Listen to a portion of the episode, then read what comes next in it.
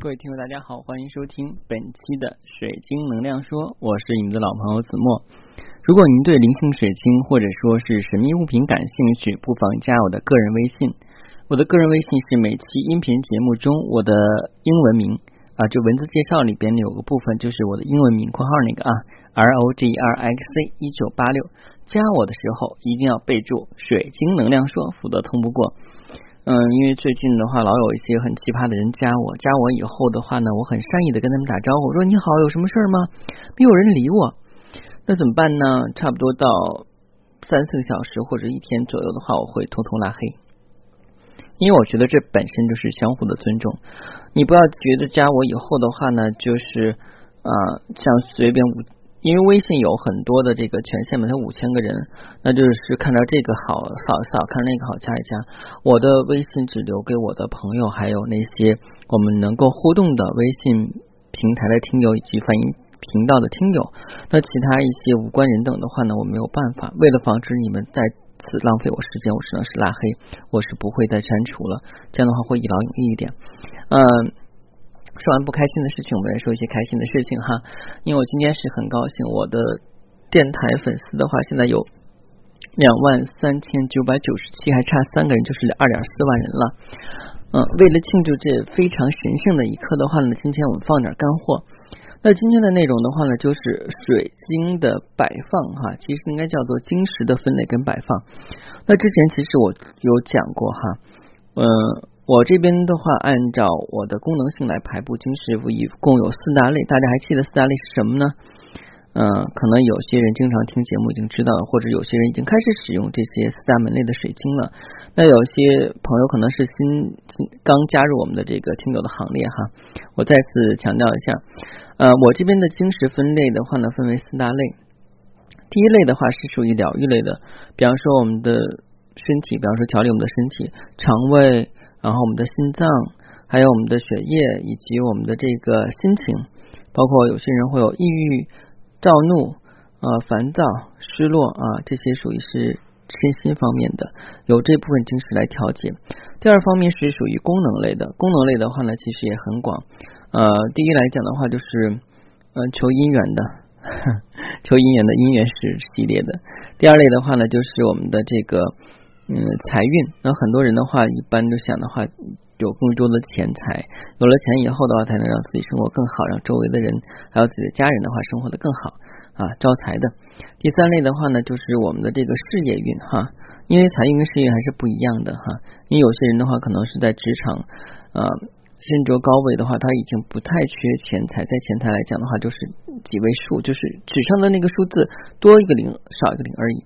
呃，但是他更看重自己的事业，比方说要更想更高的发展啊，做得更大，把企业做得更好，员工更多，那就是事业方面的啊，这是第三类。第四类的话，还有是人际关系类的。那其实我们人和人相处的话，离不开人际关系，不能说每个人的话人际关系都处的游刃有余，非常棒。但是我们会尽量的话呢，去呃，就是。顺应顺应我们的时代和社会大众哈，不会做出国的事情，然后尽量让自己人关系做得好一点。这样的话，嗯，就会有人在你困难的时候帮助你哈。这样的话也是需要有一个调节的。呃，调节人际关系的是第四类。呃，第五类的话呢，其实是这个属于是灵性方面的。那我的这个金石课，包括我的金石的话呢，是给几部分人来用的哈。呃，第一部分人的话呢，是对身心健康比较关注啊。第二的话呢，是需要一些特殊的帮助，比方说功能类的。第三类的话呢，就是我们的一些这个宗教人士哈，包括一些教徒，呃，还有一些就是灵修者。灵修者的话，就是自己在修行啊。然后，比方说我们去学习的这个光之手啊，呃，学习的这个奇迹课程，嗯，还有学习的这个梅尔卡巴。啊，等等一系列的，那当然的话，还有一些这个神职元，所以神职元就是巫师呀、祭司呀，那这些的话都会需要一些灵性物品。那这些灵性物品不仅仅的话呢，是区分在我们普通意义上的水晶的，可能像我们说的这种寺庙水晶，呃，还有就是我们的这种极光紫晶，那属于是提高灵性的，这是属于我第五类哈。因为细分的话还有很多，呃，那第三大门类的话呢，就是保护性的哈。保护性的话呢，分为平时保护还有特殊许后的保护。呃，像保护类水晶的话，一般来讲呢是，比方说有些人胆小啊、怕黑呀、走夜路或发肾呐，然后出门好紧张啊，呃，做就是睡觉时候会经常做噩梦啊这样的，嗯，这样的话一般会用保护类的，嗯，或者去一些比较敏感的地方啊，建议晚上我就不大说是什么地方了啊，大家知道就好。呃，第四类的话就是进攻类的，进攻类的话一般我们不会多讲，但是这些晶石的话是有，这些物品的话也是有，自古以来进攻类的东西是有的。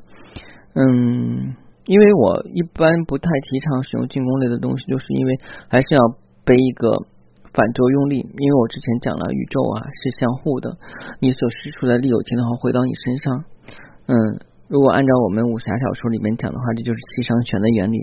你打出十分力，七分伤敌人，三分伤自己啊，这个是回馈很快的。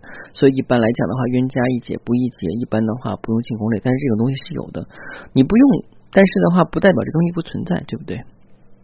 就好比方说的话，我们对生老病死的话，其实都比较恐惧，只不过我们没有天天去挂在嘴边，也没有天天去思考这个问题。嗯，但是。这个是存在的，每个人也逃脱不了。嗯，呃，说完这四类晶石以后的话呢，大致我要跟大家讲一下，就是我们的分类方法，就是我们把晶石储存的方法。有很多人的话呢是喜欢晶石，但是的话呢，最近有些朋友反映的话，他们把很多晶石的话呢放到一起，放到一个盒子里边，或者放在首饰盒里边，或放在袋子里边啊，零零散散的放到一起，这样其实是不对的哈。首先来讲的话呢，晶石你要按照它的质地来分。我们先不按灵性来走，我们按质地来走。你比方说绿松石就绝对不能跟水晶类的放到一起，因为绿松石的话比较软。那萤石的话又更不能放到 水晶里边，虽然它们都是晶莹剔透，但萤石只有四啊，硬度非常低。像天池石的硬度就更低了，天池石差不多是二到三，然后最低的话其实就是我们的这个石膏。石膏的话，一般就是摩洛哥的掌掌心，就是掌心雷啊，掌心石，它的其实就是透石膏了。透石膏的话，差不多就二左右。然后像前两天刚出货的那个，呃，那叫什么来着？哎呀，雄黄石啊，对，雄黄石。那个雄黄石的话呢，是更更松软的。为什么这么讲？因为我当时在发货之前的话，我每拿一次的话，都会掉一些渣渣，然后我就特别谨慎，一生怕的话这个东西碎到。还有我们的朱砂，呃，下面市面上卖的朱砂哈，就是这个里面要跟大家普及一下，所有的朱砂的话，都可能会说号称是原矿哈，什么天然原矿，你要记住一点哈，原矿的朱砂啊，是指的它朱砂含量比较高一点，但是如果你要是买到首饰啊、吊坠呀、手串呀，那些必须要加加胶粘的，没有加胶粘的话是不可能，不可能。嗯，再想想啊，举一个什么不恰当例子？啊，我们用瓷器来举例子，那瓷器大家都知道哈，瓷器拿什么做的？是拿泥土做的，那是经过加工，并且在高温之后的话呢，才能形成瓷器，那比较坚硬，也不怕水。那我们要是拿泥土弄个泥碗，对吧？然后也没有加热，没有加工，然后很软，可能的话你放外边的话，风干两天的话也会成型，但是的话呢，很很容易碎，你一摸的话，可能它就碎裂了，对不对？所以的话，那个朱砂是要加胶的，不过。再加的是那种就是对身体没有害的胶，大家不用担心。但是朱砂的这个硬度比较低，所以朱砂的话呢，也是不能够跟晶石类的放在一起。比方说五以上的晶石哈，比方说我们的嗯呃这个水晶类的白水晶、紫水晶啊，晶石类的，嗯，还有像我们说的这个绿龙晶，绿龙晶的话呢，跟紫龙晶的硬质地是不一样，绿龙晶的硬度只有四点多。它其实是绿泥石，还有天使石，天使石的硬度可能只有三到四，也是非常低。那像这种非常低硬度的晶石的话，尽量你们要拿布袋子把它包好，单颗的哈。它就是彼此放在一起的话，也会有相磕的情况下，单种小布袋子或者是拿纱布把它裹好了，然后再收藏起来。嗯，收藏起来以后放到那种就是我们的珠宝格里边，一格一格的啊，不要有压迫。嗯，这个是很重要的，这是按单纯的从它的质地来讲啊，因为就是怕有划伤或磕碰的。那紧接着来说的话呢，就是从能量上来讲。那像进攻类的晶石的话，是绝对不可以跟功能性的晶石放到一起去的。进攻类的晶石，像我们说的这个萨尔模式啊，这个放和这个功能类的晶石放到一起的话，会比较相冲，这个不能放。即便是功能类的晶石的话，有些也不能放放到一起。像绿幽灵的话呢，就不能够跟粉水晶放到一起去啊。一个是这个所谓的招桃花，其实桃花那个是招蓝桃花的粉水晶啊，这个就先不说了，因为很多很多期节目有讲过粉水晶的一些问题。然后的话呢，绿幽灵的话是属于意象水晶，它的能量场的比较大，所以这两个的话是不能够放到一起去，因为会相互影响。就好比方说，我们经常在讲小的时候，父母讲啊，你不要把玩的磁铁放到电视机旁边，有没有大人这样讲过？我觉得我小的时候经常会这样，因为那个小时候，我因为我是八零后嘛，八零后的话，小时候也没有什么好好玩的玩具，有的时候一些从废旧喇叭上取下那个磁铁，大人不要了，我说哎走，给拿着去玩去吧。然后就会吸呀，小孩喜欢吸，只要是能吸的地方，他都愿意吸。然后的话呢，吸我们的锅碗瓢盆啊，吸那些磁铁的东西，比方说汽车吸钢管啊，有的时候会往电视上和其他地方去吸。当然知道我们电视和这些有磁铁的东西的话，不能吸吸的话，可能会扰人的磁场。嗯，所以这样的话来讲，一些功能性的晶石不能够放到一起，所以尽量的话还是要把它放到单独的盒子里边把它裹开啊。嗯，这是功能类的哈，还有就是有一些晶石的话呢，它是相同相近性的，但是相同相近性的话呢，它属于同一属性同一系列的，但是也是要分开，为什么？因为有相互影响的作用。啊，同样是紫色系的，比方说这种晶跟我们的紫水晶，呃，之前的话可能说的话，它的材质不一样，不能放到一起去。那我想想啊，用什么啊？紫玉髓好了哈，紫玉髓的话，它硬度也好，因为硬玉髓硬度的话也不会太低。那紫玉髓跟紫水晶的话就不能够放到一起去。其实的话呢，简而言之就是尽量不要把水晶。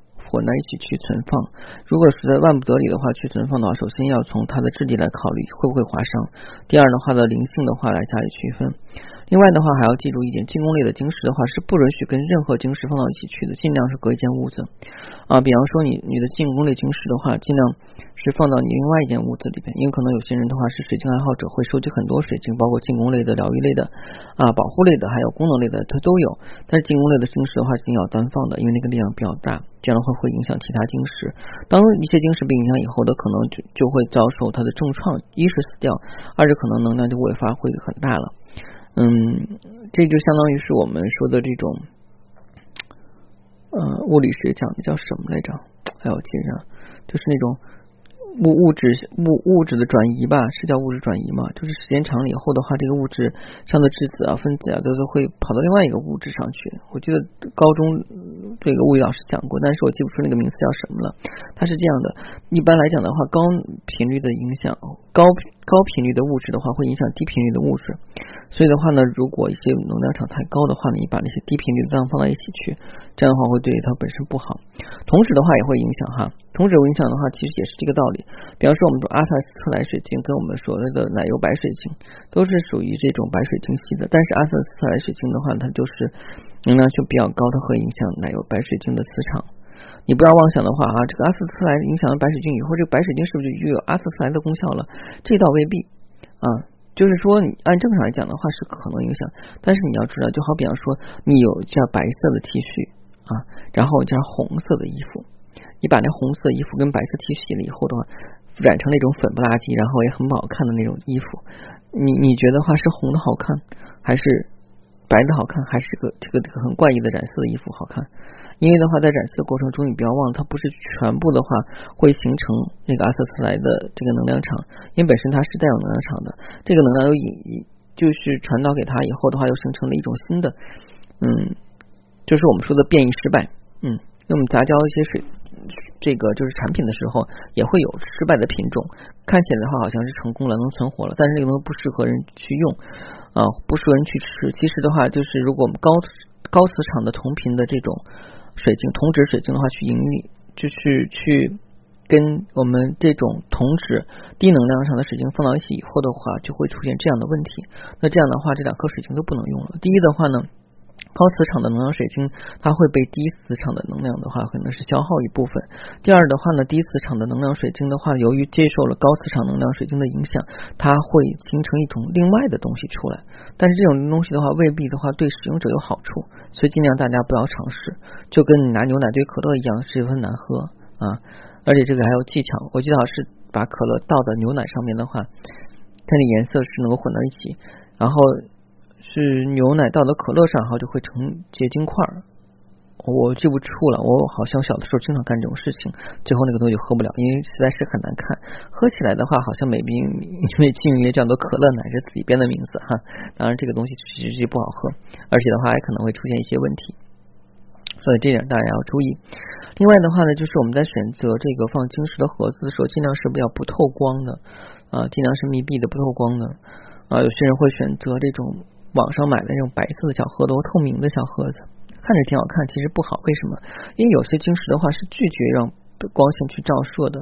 你像我们再拿硫磺石来说，硫磺石的话必须要放在阴暗的地方，如果接受光照的话，对它本身的材质不好，会变得更加松软。所以这个是要注意。另外还有一些晶石是不能够经过日光照射的，像有色的晶石，我之前讲过哈。日光净化是不能够净化有色晶石的，所以这个大家还是要尽量在选盒子的时候选东西的时候，你要是觉得盒子一个是没有地方放，另外的话造价高的话，可以买一个布袋啊，淘宝上有卖的，几毛钱一个。要是成批买的话，可能就是几毛钱一个，倒是挺便宜的。嗯嗯，今天呢，我们的内容就分享到这儿。啊，今天是这个周一哈，大家可能上班就挺累的。啊，明天我们还要继续上班，然后让上四个班啊，那我们就迎来了我们的周末啊！大家加油哈！嗯，一定要养成早睡早起的习惯。我最近在坚持让自己早睡早起。好了，呃，在明天同一时间，我们再继续分享有关水晶的故事。谢谢大家，再见。